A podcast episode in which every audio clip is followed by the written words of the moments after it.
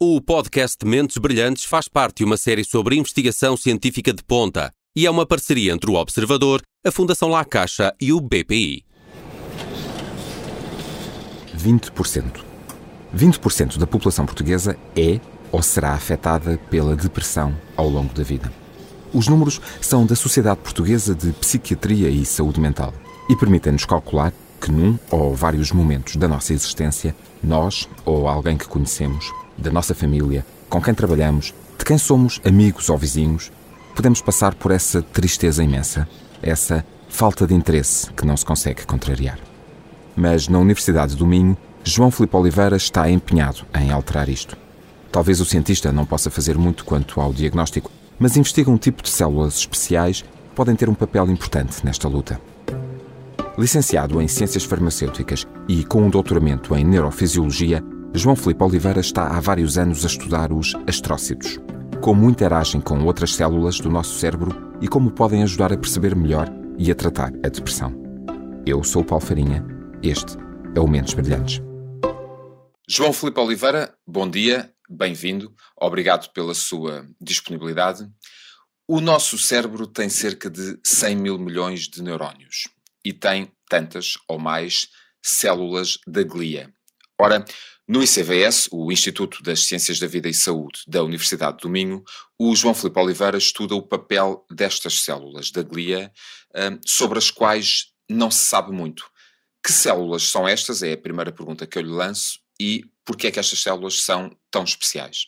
Olá, eh, bom dia e eu gostava de começar por agradecer a oportunidade de poder falar sobre o trabalho que desenvolvemos no laboratório aqui em Braga, aqui no ICVS em Braga, e também eh, falar um pouco deste projeto que foi agora aprovado, onde nós misturamos uma série de, de, de, evidência que já fomos adquirindo ao longo do tempo, precisamente na forma como essas células interferem no, no funcionamento do cérebro, ou modulam o funcionamento do cérebro e pode ter implicações não só em, em, em funções normais, como aprender uma tarefa, por exemplo, ou depois quando temos quando existe uma doença instalada no cérebro não é? e elas podem contribuir para o desenvolvimento dessa doença de facto os números que, que indicou de, de número de neurónios no cérebro é dessa ordem de grandeza dos 100 mil milhões de neurónios não é? E é muito é muito neurónio são muitos, são muitos neurónios, de facto, e estão todos ligados em redes extremamente complexas e têm, uh, e têm um potencial de computação que nós ainda não conseguimos uh, atingir com, com qualquer máquina, não é? Eventualmente devemos de lá chegar, mas, mas que ao, ao nosso estudo, não é? Aos olhos do nosso estudo, ainda tem, ainda há muito desconhecido mesmo na função neuronal. Olha, ora, o que, o que, se passa é que os neurónios foram de facto as primeiras células a serem estudadas no cérebro, as células que foram principalmente estudadas nos últimos, sei lá, 100, 150 anos, precisamente porque elas são eletricamente excitáveis e nós tínhamos técnicas de as gravar. Por exemplo, é fácil perceber quando nós vamos fazer um eletroencefalograma, que colocamos aqueles capacetes, nós automaticamente começamos a gravar atividade, que é atividade produzida pelos neurónios. São portanto, as células, são, portanto, as células do cérebro mais facilmente detetáveis.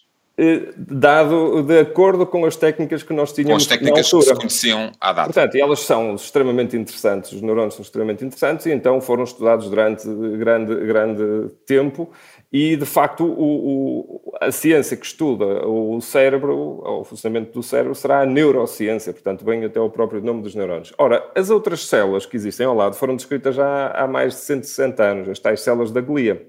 Incluem eh, três tipos principais de células e outras células que, sobre as quais ainda sabemos ainda menos.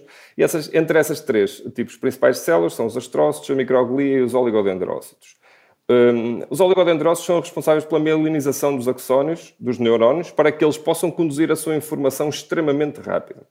A microglia é como se fosse o sistema de defesa, não é? o sistema imune dentro do cérebro. O cérebro é um, é um, é um órgão muito protegido e o sistema imune da periferia não entra normalmente, não funciona normalmente dentro do cérebro e quando acontece alguma, alguma uh, fenómeno menos bom no cérebro, a tal microglia é ativada e então ela vai lá resolver esse problema. razão depois... pela qual, aliás, e desculpe-me interrompê-lo, mas assim, corrija-me se, eu disser, se eu disser algum erro, razão pela qual, aliás, é, nem todos os medicamentos, ou há muito poucos medicamentos, que conseguem penetrar na, na, na barreira hematoencefálica do hematoencefálica, cérebro, precisamente. Que, são, precisamente. Que, é, que, é, ativada por essas, por essas células em particular. Certo? Que é também, uh, uh, que é, é, está montada... Faz parte, Exatamente. Nós temos os vasos sanguíneos que percorrem todo, todo, todo a extensão do cérebro, naturalmente, porque as células do cérebro precisam de ser alimentadas, não é? E com nutrientes, com oxigênio, etc. Eh, mas de, desde o sangue até à célula a seguir, existe uma barreira que não existe no resto do corpo, que é a tal barreira hematoencefálica. E, e os tais astrócitos, são este terceiro tipo de células sobre o qual incide este nosso trabalho, são umas células em forma de estrela muito giras, que nós gostamos muito de, de, de estudar no laboratório, porque são extremamente interessantes. Nos últimos, nos últimos anos descobriu-se que estas células interagem muito com os neurónios, fazem ligação entre os neurónios e os vasos sanguíneos, ajudam na formação dessa tal barreira hematoencefálica e regulam a forma como esta barreira pode estar mais ou menos fechada, não é? mais ou menos permeável.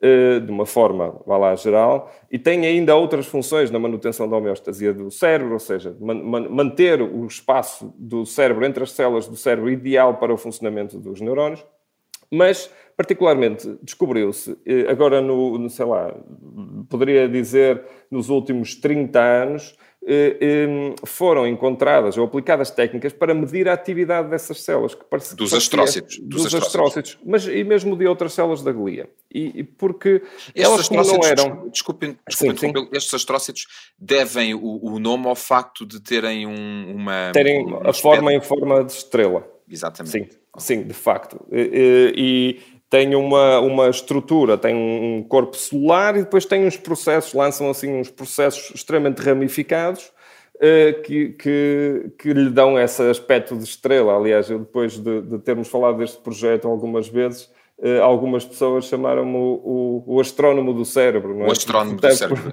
também. estar a guiar. E o facto de, e alguns, alguns colegas eh, estrangeiros também olharem e dizerem que lá estão os portugueses a seguir as estrelas para uh, descobrir o, desconhecido. Eu, Portanto, eu, eu na, na, pesquisa, na pesquisa para esta, para esta entrevista encontrei, encontrei alguns artigos sobre o seu trabalho e, era, e esse era um dos pontos que era justamente referido. Então, e entrando diretamente na investigação que está a conduzir neste momento, o que é que os astrócitos influenciam, em que é que influenciam uh, uma doença como a depressão e por que é importante estudar os astrócitos para perceber e, eventualmente, ajudar a tratar a depressão?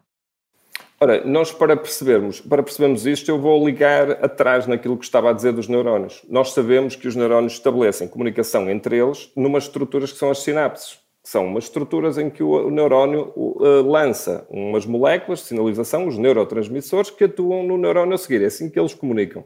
Esse neurotransmissor, outros... é, estamos a falar de serotonina? Estamos a falar de qualquer neurotransmissor que é usado no cérebro. A serotonina okay. é um transmissor específico, um dos uhum. transmissores específicos do cérebro, que está envolvido em comunicação em áreas relevantes para fenómenos emocionais, por exemplo, processamento de emoção pelo cérebro. Por isso é que a serotonina é tão importante depois quando estamos a falar da depressão. Mas só indo um pouquinho atrás para se perceber, o que se, o que se descobriu nos últimos 30 anos, 20, mais ou menos 20 anos, estudando a comunicação célula a célula e olhando agora para os astrócitos, porque já temos ferramentas para ver se eles estão ativos ou ativá-los e inibi-los, ou seja, manipular a sua atividade, olhando só debaixo do microscópio, eh, foi possível estudar que, e perceber que os astrócitos comunicam com os neurónios e são muito importantes para manter essa comunicação. E o que nós tivemos a fazer aqui no laboratório foi eh, como nós aqui, quando eu voltei do meu doutoramento e integrei-me aqui no, no, Instituto, aqui no, no, Instituto, no ICBS, haveria um, um grande know-how em, em, estudos comportamentais in vivo, em modelos animais. E então aí eu pensei, ok, nós já sabemos que os astroços falam célula a célula com os neurônios. Agora vamos ver se isto tem implicações para comportamento. E de facto começamos a ver que esta, esta manipulação, esta modulação da comunicação neuronal existia e tinha impacto em comportamento. A questão seguinte foi: será que isto é relevante para uma doença? E então, nós nós aí, o passo seguinte foi manipular astrócitos, ativá-los ou inibi-los, e nós percebemos que se nós estudássemos um modelo, nestes modelos animais, mas aplicássemos um protocolo que fosse induzir um, um, comportamento do tipo depressivo, comportamento do tipo ansioso, estou a falar de, de aplicação de um protocolo de stress crónico ao longo de semanas, não é? em que nós sabemos que os animais, ao longo de se sofrerem esse protocolo, ao longo desse tempo, eles vão induzir, vamos induzir nos animais um estado de tipo depressivo, eles vão ficar mais apáticos, não vão ter, uh, vão perder a vontade de, de, beber água com açúcar, que é uma coisa que eles gostam, vão perder a vontade de nadar, por exemplo, não é? E o que eu vi foi que manipulando a função dos astrócitos, eu consegui impedir que esse, que esse, esse estado depressivo se instalasse na totalidade. Seja, então, consegui... e, uma, e, uma, e uma questão que gostava de colocar, esses modelos, esses modelos animais uh, em que estas experiências são conduzidas, estamos a falar de, de, de ratinhos, presumo de eu, ratinhos. Nesses, uhum. nesses modelos animais, um, os astrócitos comportam-se no cérebro dos ratinhos da mesma forma que se comportam nos cérebros uh, do ser humano, ou tem características diferentes com base nas quais depois uh, lhe permite aferir outras, outras conclusões para replicar uh, na, uh, na, na, investigação que está, que está a conduzir com vista à aplicação no cérebro humano? Ora, essa é uma excelente pergunta, para a qual tenho uma resposta algo limitada para já, pelo facto, pelo simples facto de eu estive, estive-lhe a, a, a, dizer, se nós olharmos para a janela temporal de, da investigação que temos feito nestas células, nós só há 20 anos é que começamos a medir a sua atividade. E a maior parte dos trabalhos foram feitos em modelos animais. Há alguns estudos em, em, em material, em cérebro humano, pós-mortem, de pessoas que, que, cedem os seus cérebros para estudo, ou de, de doentes onde há uma recessão de um tumor, ou, ou, ou, onde nós podemos obter um pouco de cérebro humano e fazer comparação, e aí percebemos que os astrócitos humanos são morfologicamente, ou seja, a sua estrutura é 3 a 4 vezes mais complexa e 10, cerca, eu falei daquelas ramificações, daqueles braços que eles lançam, os tais processos.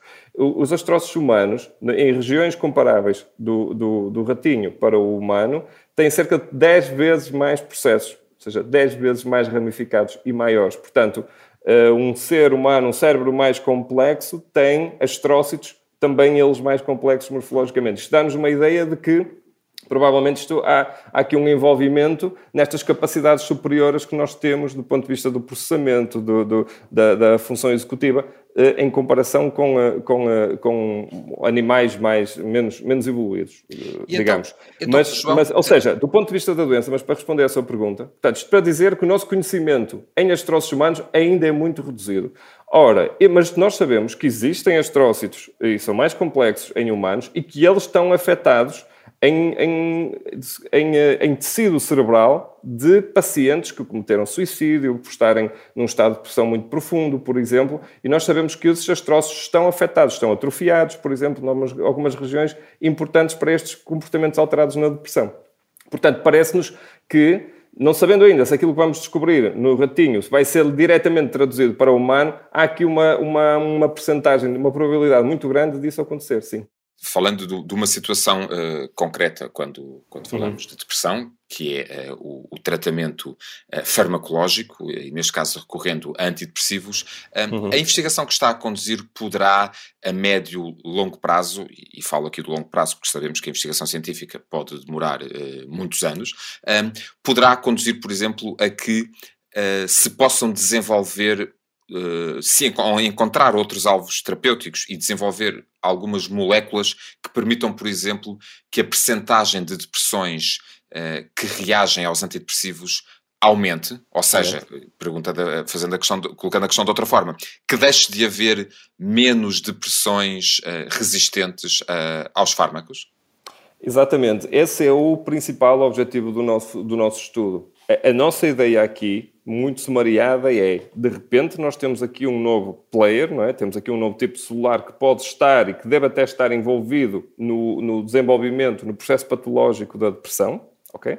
E então nós vamos estudar estas células e vamos, vamos ver o que é que está alterado que vias de sinalização estão alteradas, que maquinaria, eh, quando eu digo maquinaria, estou a falar de proteínas que estão a ser mais utilizadas ou menos utilizadas, não é? As proteínas são as máquinas das células. E nas doenças, nos processos de doença, as células às vezes alteram.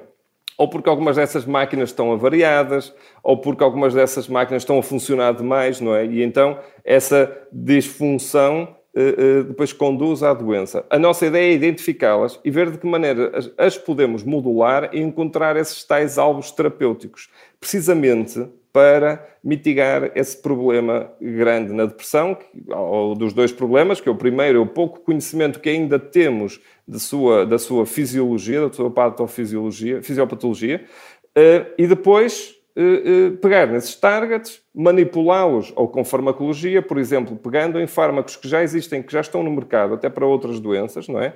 E pegar nessas livrarias de fármacos já aprovados e, e testar a ver se nós conseguimos modular estes compostos ou identificando novos receptores, por exemplo, ou falou há pouco da serotonina, que é um neurotransmissor que está muito envolvido nas, nas um, regiões do cérebro afetadas por depressão. E os, os medicamentos que nós usamos, grande parte deles, atua precisamente modulando, aumentando os níveis de serotonina disponíveis nesses circuitos, né, nessas sinapses.